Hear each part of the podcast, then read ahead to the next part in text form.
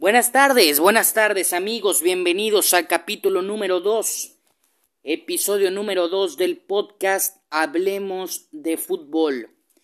Ok, en el capítulo, en el episodio mejor dicho pasado, estuvimos analizando los mejores fichajes de Europa, pero me quise saltar el tema del Barcelona porque en este capítulo lo vamos a analizar.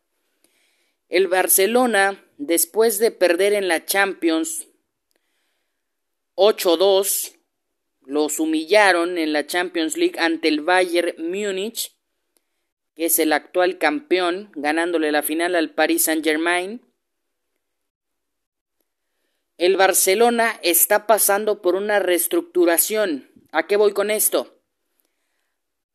A que convocaron elecciones para elegir al nuevo presidente el puesto le ha, quedado grande, por decirlo así, a José María Bartomeu y preparan un nuevo proyecto. Messi se queda, no sale del equipo como se estaba rumorando. Se decía que podía ir al Paris Saint-Germain, al Manchester City, al Manchester United y al Liverpool. Esos tres equipos le ofrecían un mayor sueldo y, y una mejor calidad de vida, aún mejor que la que tiene en el Barcelona pero Messi rechazó las cuatro ofertas que tenía. Y junto con el nuevo estratega holandés, la leyenda de la naranja mecánica, el central Ronald Koeman, Messi estaría siendo el nuevo proyecto del cuadro del Barcelona junto con, con para la temporada 2020-2021 que empezará en unas semanas, unos meses.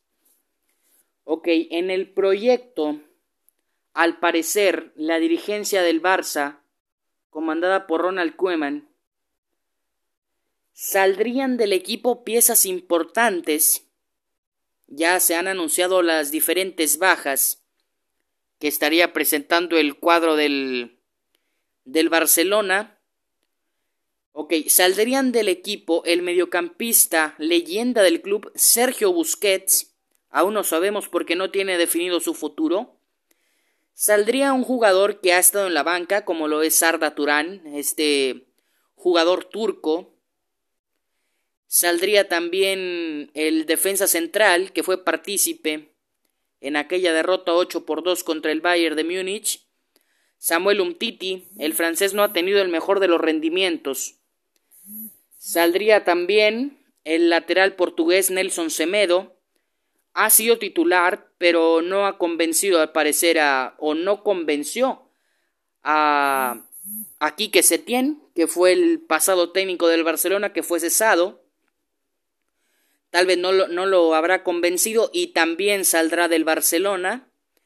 Saldrá el arquero brasileño Neto, que no vio minutos, pues claro, está Ter Stegen en el arco que aún así le metieron ocho goles. Por cierto, Coutinho, que pertenece al Barça y al parecer regresaría, les hizo doblete. Saldría otro titular, el español lateral por la derecha, Sergi Roberto. Estaría partiendo con miras, me parece que a la Serie A de, de Italia. Saldría también Sergi Puig, un hombre de la cantera de la Masía, no jugó en esta temporada 2020. Saldría también Arthur, que ya tiene destino. Su destino está en Italia. Estará, se estará uniendo al cuadro de la Juventus. Y empezará la temporada una nueva aventura con el cuadro que ya es dirigido por Andrea Pirlo.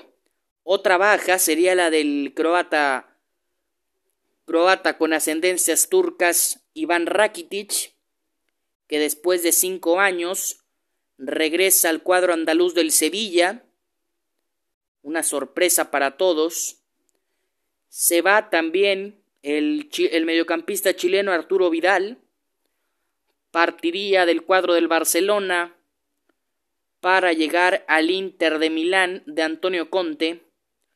Otra de las bajas importantes que también parte Italia, ya lo adelantaba en mi perfil en Instagram, sería el, el uruguayo Luis Suárez, que llegaría al cuadro de la Juventus, ya es un 90% confirmado, lo platicaba en el episodio pasado. Y el que también saldría sería el danés, compañero de Eriksen en la selección, el danés Martin Braithwaite. Saldría también del, del cuadro de Barcelona, no fue lo que esperaba, se la pasó casi en la banca todo, toda la temporada. Al momento esas serían las bajas del cuadro del Barcelona, que ya ha empezado esta reestructuración. Al parecer el, el marcador por lo que perdieron les, les afectó, se notó que les afectó. 8 por 2 ante el Bayern, lo repito.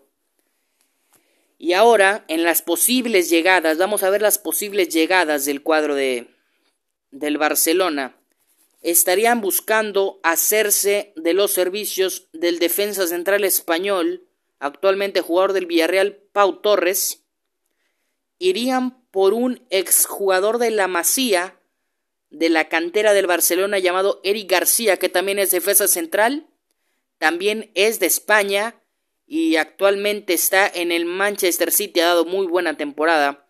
Este español también ha sido convocado por parte de Luis Enrique para la absoluta española y se ven buenas cosas de este muchacho. Ok, el siguiente refuerzo sería Serginho Dest, defensa lateral derecho de Estados Unidos que actualmente juega en el Ajax de la Liga de Holanda. El Ajax ya sabemos que se, que se dedica a esta formación de jóvenes. Vimos que ya y luego pasan por ese trayecto de hacerlos estrellas. Ya vimos en el caso de Edson Álvarez que se lo llevaron a la edad de 22 años de edad. Vemos también cómo ya dio frutos la venta de Matix de Light al cuadro de la Juve, la venta de Donny van de Beek, el mediocampista holandés al cuadro del Manchester United, lo platicaba en el episodio pasado. Y ahora con este Serginho Dest parece que sí. El estadounidense lateral por derecha se puede ir al Barcelona, es de las posibles llegadas. Otra llegada sería la del mediocampista bosnio, también con ascendencia croata. Sería el bosnio Miralem Pjanic, que ya es un hecho. El actual jugador, bueno, exjugador del cuadro de la Juventus, llegaría por tres años al conjunto del Barcelona, ese ya es oficial. Llegaría por tres años, actualmente tiene 30 años, el bosnio, y es un hombre experimentado.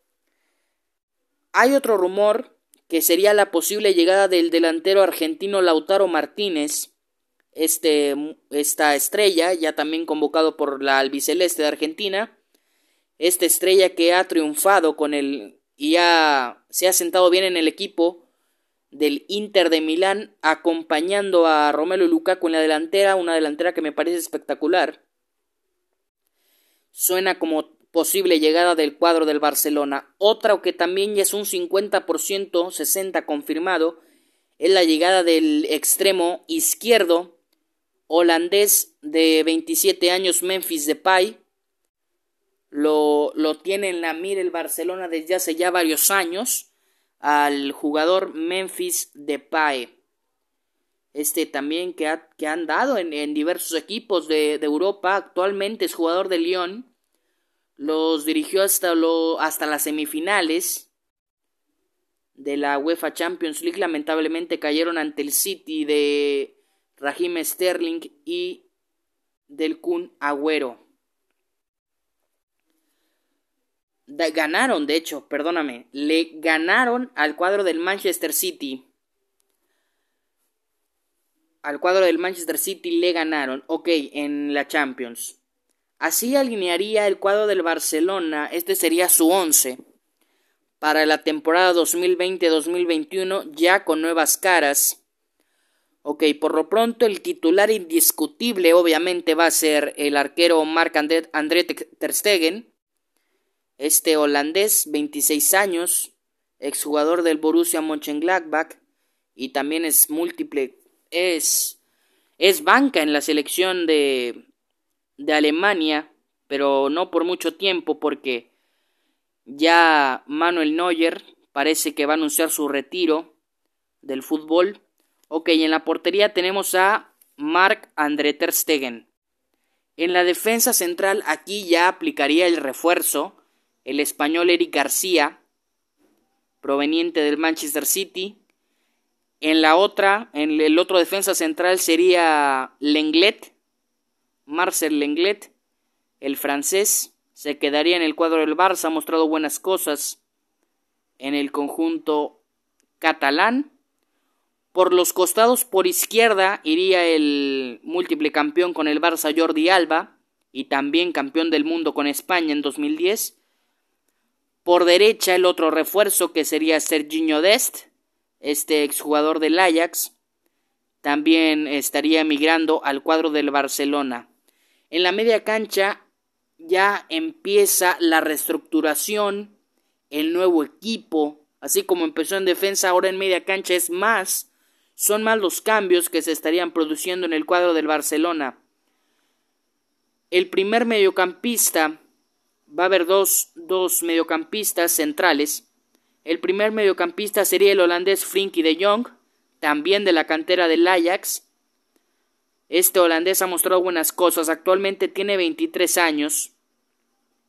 Gran jugador con grandes cualidades, desarrollo excelente del balón y en la otra media estaría el bosnio Miralem Pjanic, que ya es nuevo refuerzo del Barcelona, 30 años. Miren, aquí se juntó juventud con experiencia en la media cancha del Barça y me parece una propuesta interesante por parte de Kuman, que Kuman por cierto fue es ex director técnico de la selección de Holanda y ponía, era de sus jugadores favoritos Frenkie de Jong, y ahora lo tiene en el Barça y lo pone. Frenkie de Jong y Pjanic entrarían por las salidas de Rakitic y de Vidal. Vemos ahí cómo se va, salen unos, entran otros, ahí la serie de cambios, la reestructuración que está armando el Barcelona para esta temporada 2020-2021. Por los costados aquí está lo importante. Por un lado iría el, el artífice de este proyecto, el segundo artífice después, claro, de Ronald Koeman.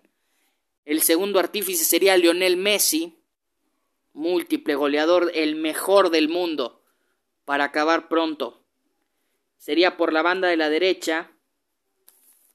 Y por la banda de la izquierda estaría otro de los refuerzos que sería Memphis Depay, que se los repito, ya es un 50% confirmado que jugará para el equipo Blaugrana.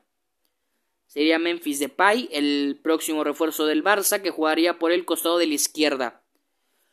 En, en medio de Messi y de Depay puse a Antoine Griezmann, al francés de 25 años que ha mostrado buenas cosas este francés campeón del mundo en 2018 al lado de Mbappé y de Pogba con la absoluta francesa, la selección de Francia. Sería Antoine Griezmann el que estaría en medio de estos dos para repartir balón, en medio de Depay y de Messi. Y, y de punta estaría el centro delantero argentino del Inter, Lautaro Martínez, que sería otro de los, otra de las sorpresas para este Barcelona en la temporada 2020-2021. Lautaro Martínez todavía no está confirmada la noticia, pero lo más seguro es que sí pase. Así que sería el nuevo centro delantero del Barcelona, ya que Luis Suárez partirá a la Juventus. Ok, ya dimos por concluido este tema. Aquí lo damos por concluido el tema de los fichajes. Estoy cerrando el tema del capítulo 1 de los fichajes de Europa que se están haciendo, se van, se van a ir dando más, yo voy a estar hablando de ellos en los próximos episodios. Ok, ahora vamos a cambiar radicalmente de tema y nos vamos al fútbol mexicano. Porque hubo, hoy hubo partidos, ya recordemos que es jornada doble el día de ayer jugaron los Rayados del Monterrey. El día de hoy jugaron los Tigres Ayer Rayados empata milagrosamente de último minuto ante el cuadro de los rojinegros del Atlas. El Atlas había abierto, había abierto el marcador 1 por 0 con gol del argentino volante por derecha Luciano Acosta. Al minuto 66 marcó el primer gol del Atlas y al minuto 90 Sí, al minuto 90.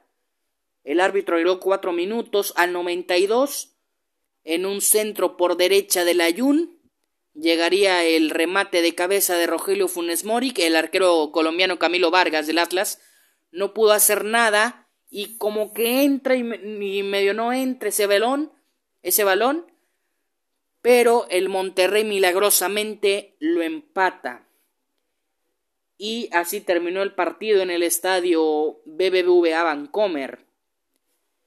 El juego se terminó, el juego correspondiente a la jornada 8. Rayados abrió la jornada 8.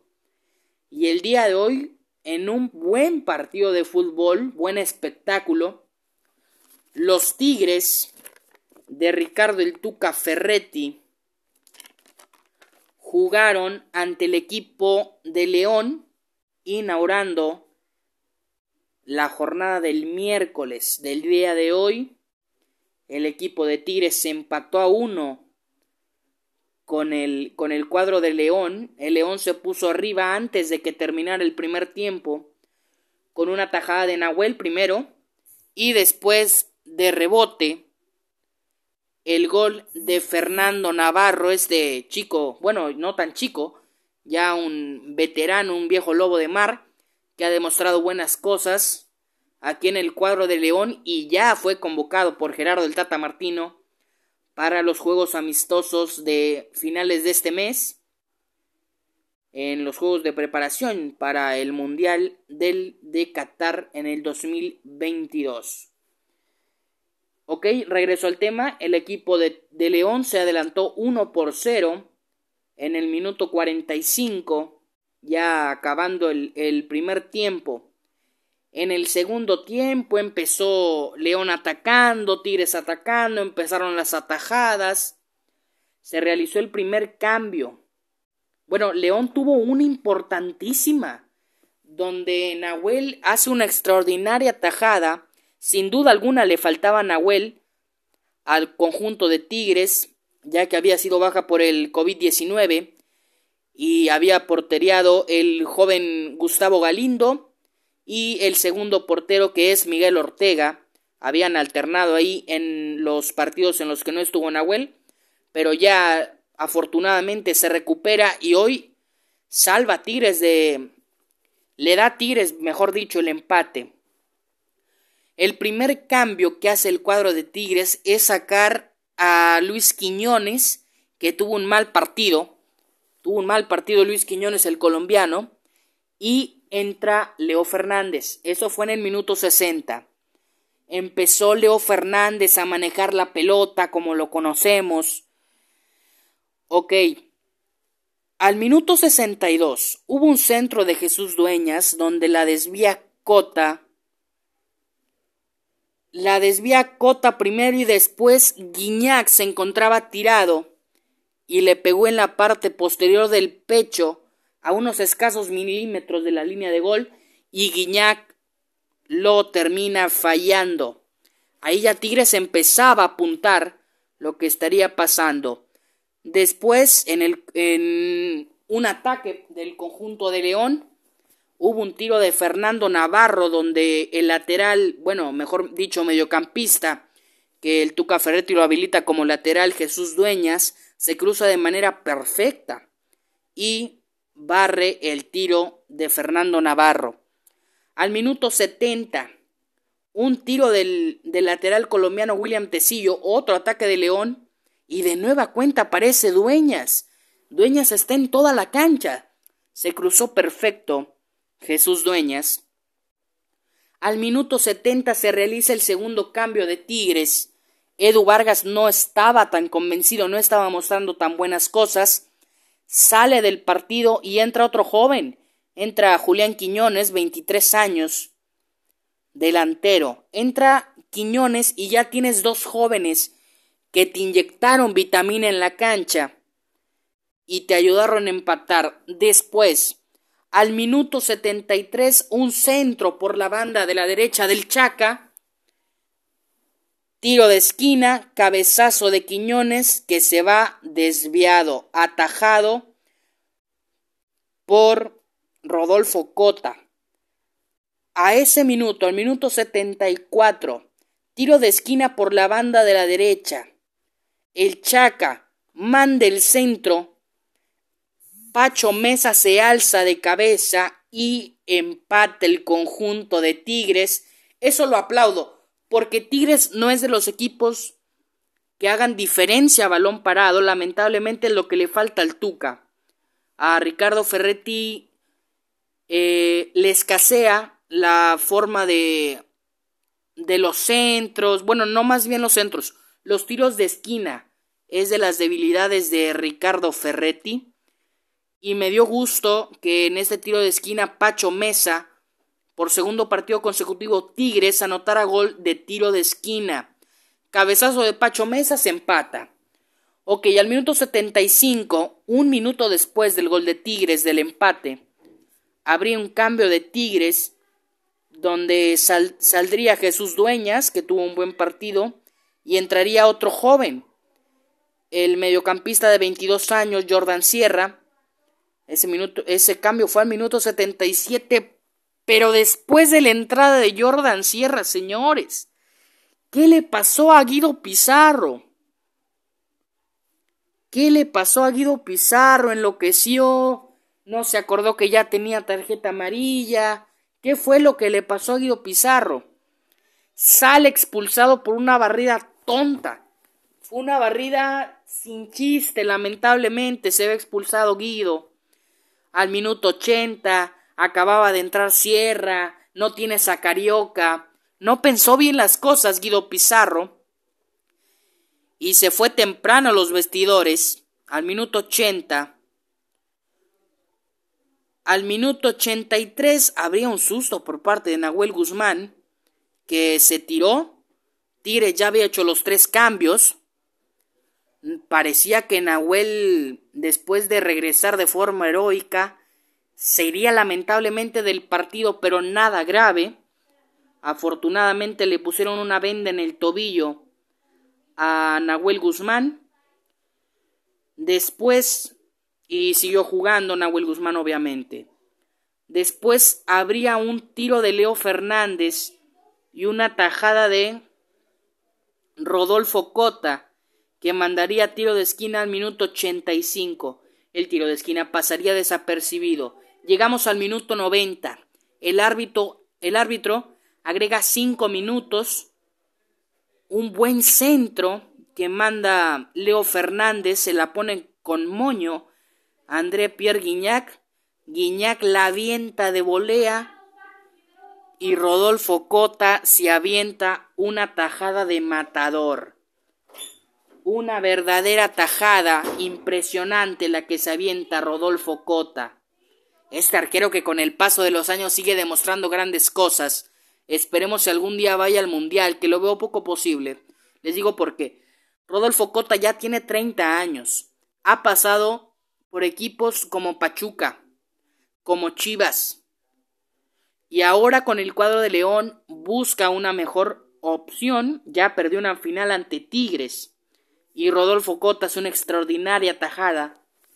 Le para el disparo a André Pierre Guignac, la volea que intentaba. Y el partido así terminó. Buen partido en la cancha del No Camp de León. Y así terminó el partido. Ahora vámonos a la tabla general. En el primer lugar está el cuadro del América con 19 puntos. Le sigue León con 18. Cruz Azul con 17 que está jugando ante Pachuca. Ya es segundo tiempo, ya va recorrido el partido. Está empatando el cuadro de Cruz Azul ante Pachuca 0 por 0. En el cuarto lugar están los Pumas con 16 puntos. Pachuca está en el 15. Pachuca está en el 5, perdón, en el lugar 5 con 15 puntos. Actualmente está jugando con el cuadro, contra el cuadro del Cruz Azul, 0-0, lo repito. El cuadro de Monterrey empató ayer contra el Atlas y se mantiene en la sexta posición con dos puntos menos que el Pachuca, 13 puntos los de los Rayados del Monterrey.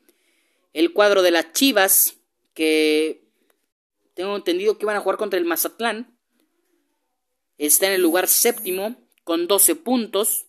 El cuadro del Toluca, que ha dado muy malos partidos, lleva cuatro partidos consecutivos sin ganar, todos los perdió. Tiene 12 puntos, le sigue el Querétaro en el noveno lugar con 11, empatado con Tigres en el décimo. 11 puntos también de Tigres, que ya lo repetíamos, empató, hace algunas horas ante el equipo de León. En el cuadro 11, en el lugar 11, marcha el equipo del Puebla con 10 puntos, empatado en el 12 con Juárez. Estos son los primeros 12, los que estarían calificando los primeros 4, que serían América, León, Cruz Azul y Pumas, directamente a semifinales. Del 5 al 12 se juega el repechaje, donde estaría Pachuca, Monterrey, Guadalajara, Toluca, Querétaro, Tigres, Tigres Puebla y Juárez. Así se estaría manejando el torneo Guardianes 2020 con este repechaje. Lo repito, del 1 al 4 van a semifinales, del 5 al 12 juegan una liguilla. En la tabla de goleo está el francés en primer lugar, André Pierre Guignac con 8 goles, le sigue Jonathan Rodríguez con 6 goles, empatado con Dineno en el segundo lugar, también con 6 goles el jugador de Pumas, empatado con el jugador del Cruz Azul, el uruguayo Jonathan Rodríguez. En la posición 3 está el jugador del, del, Toluca Alexis Canelo, empatado con el volante del Pachuca mexicano Víctor Dávila, que también tiene 5 dianas en este torneo Guardianes 2020. En las asistencias de líder aparece Quiñones empatado, hay un triple empate aquí. Quiñones empatado con Luis Romo del cuadro del, del Cruz Azul y Omar Fernández del, del cuadro del Querétaro, ambos con cuatro, con cuatro asistencias. Omar Islas también tiene cuatro asistencias del conjunto del Atlas y en el cuarto lugar está Pablo Barrera con tres asistencias, jugador del Atlético de San Luis. Hay una noticia importante porque la Secretaría de Salud informó y dio luz verde para el regreso de los estadios, no al total de su capacidad, sino en un 30%, así que pronto vamos a tener gente en este Guardianes 2020. Afortunadamente esta pandemia que ha marcado muchas vidas, ha marcado el mundo. Afortunadamente esta pandemia está acabando y pronto, pero muy pronto tendremos afición en México, en los estadios de México. Así que se esperan buenas cosas en la evolución de esta de esta pandemia. Parece que ya vamos de salida. Ya van abajo los los marcadores de, de contagios en, en México, en especial en Nuevo León. Ya van abajo los contagios. En otros países ya se anunció que también regresa la gente a los estadios, como por ejemplo en Inglaterra, en Italia, que a ellos les pegó antes la pandemia y estarían regresando, yo creo que el 50 o el 60% de los de los aficionados al estadio. Bueno, yo te doy muy les doy muchas gracias por acompañarme en este podcast Hablemos de fútbol. Muchas gracias a todos por sintonizarme, les doy gracias por su apoyo en el capítulo 1 ya tenemos 99 reproducciones. Gracias a ustedes. Este capítulo 2 estará subiendo aquí en la plataforma de Anchor. Y también se estará subiendo a Facebook y a Instagram. Le repito, en Instagram me pueden encontrar como Gómez Treviño Atanasio. Gómez Treviño, perdón, con O. Me pueden encontrar en Instagram. Estoy subiendo diariamente todo lo que sucede en el ámbito de los fichajes. Muchas gracias por escucharme de nueva, de nueva cuenta. Y el día viernes estaré subiendo el capítulo 3. Tenemos un invitado, un amigo que también es apasionado por este deporte el día viernes. Les doy gracias por su atención y que tengan una buena tarde, noche ya, porque esto se va a estar subiendo a las nueve de la noche. Les doy gracias por escucharme. Nos vemos. Abrazo de gol.